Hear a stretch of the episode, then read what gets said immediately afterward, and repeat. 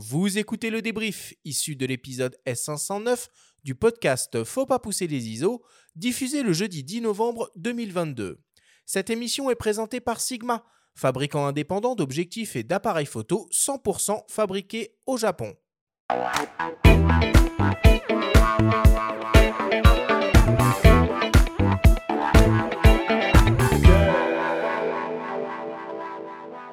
Nous sommes toujours avec Vincent Ranou pour parler de la pratique de la photographie animalière. Vincent, si on devait essayer de résumer et de synthétiser tout ce que l'on s'est dit pendant cette émission.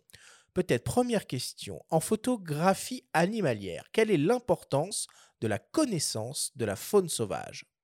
Bah, la connaissance de la, faune sauvage est, très importante. Euh, dans un premier temps, ça nous permet de, gagner, on va énormément de temps et, de savoir le comportement des, animaux lorsqu'on est sur le terrain. Donc avoir une, première connaissance euh, sur des grands basiques, c'est-à-dire des empreintes, euh, qu'est-ce que mange tel animal ou autre, ça déjà, ça nous aide considérablement une fois qu'on est sur le terrain. Est-ce que tu pourrais nous donner quelques règles de, bonne conduite? Comment bien se comporter une fois sur le terrain, dans les forêts en particulier? Oui, ben quand, on commence, tout simplement, il faut tout simplement suivre les chemins euh, qui sont déjà existants. Et, là, déjà, on, voilà, on, dérange moins, on va dire, même si le mot déranger est toujours embêtant, mais suivre les, tracés qui sont déjà existants, c'est pour moi, ça la base, c'est ce que je pratique, moi, de manière générale.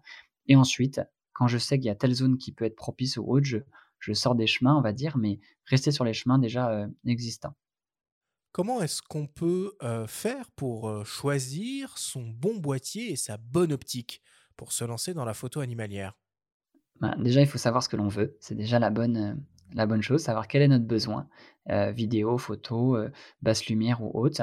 Et à partir de là, et, voilà, on a tous les outils aujourd'hui, plein de plateformes sur Internet qui existent, etc., pour trouver les bons choix.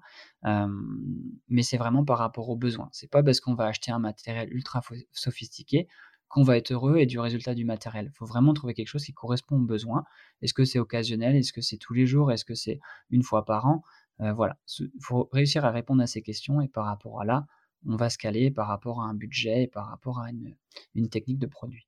Est-ce que tu aurais un, exemple d'une configuration euh, qui pourrait être intéressante? Oui, après, euh, sans, compter les, différentes marques, parce que clairement, toutes les marques aujourd'hui ont, vraiment quelque chose à, jouer par rapport à leur, euh, va dire, à leur savoir-faire.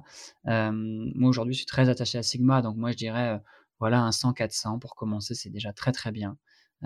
et ensuite, un boîtier, voilà, pour de la photo, autant aller sur du Sigma.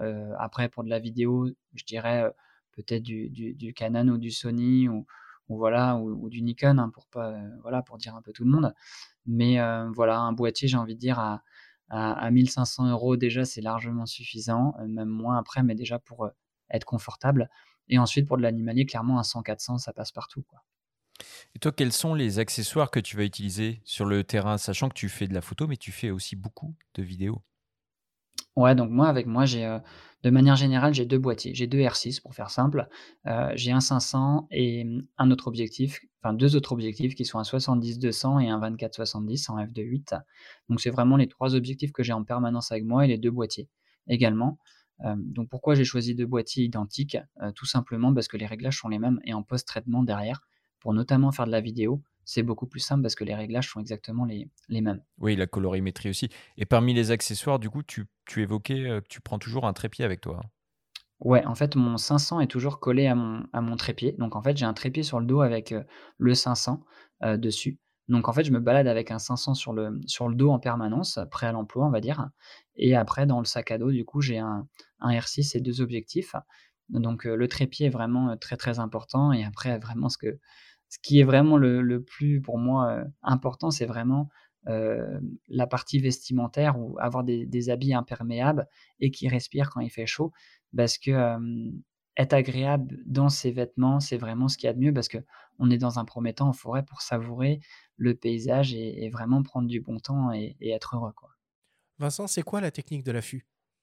Donc la technique de l'affût, c'est, c'est de se poser tout simplement à un endroit précis, dans une petite cachette, on va dire fait soit de manière, naturelle ou à l'aide d'une tente ou différents accessoires et on va dire qu'on rentre là dans une phase d'attente, de méditation, de une phase contemplative, et on attend tout simplement que le sujet vienne à nous. Et par opposition, la technique de l'approche?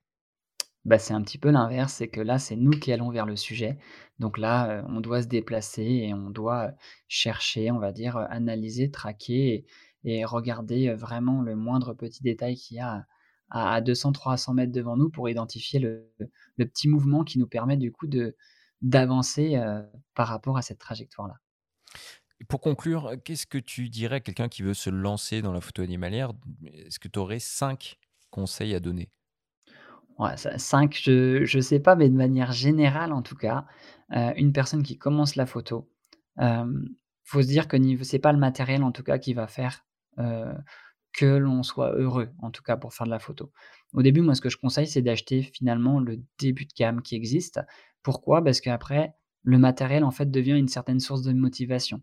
Hem, c'est-à-dire que moi quand je faisais de la photo au début, j'ai commencé par du début de gamme et plus on avance dans le temps, plus on augmente en gamme et c'est une certaine, on va dire, heu, voilà, ça c'est une petite carotte, quoi, on va dire ça.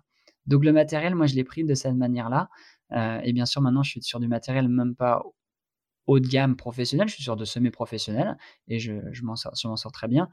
Heu, mais ensuite, le vrai conseil, c'est de passer vraiment du temps dans un environnement qui nous plaît et pas faire de la photo pour faire de la photo. La photo ou de la vidéo, pour moi, c'est plutôt une une finalité.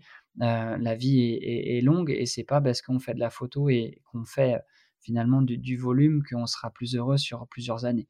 Par contre, passer du bon temps en forêt, hem, à écouter, à vraiment être dans un environnement qui nous plaît, là, c'est valable pour plusieurs années et on peut être heureux qu'avec ça, finalement.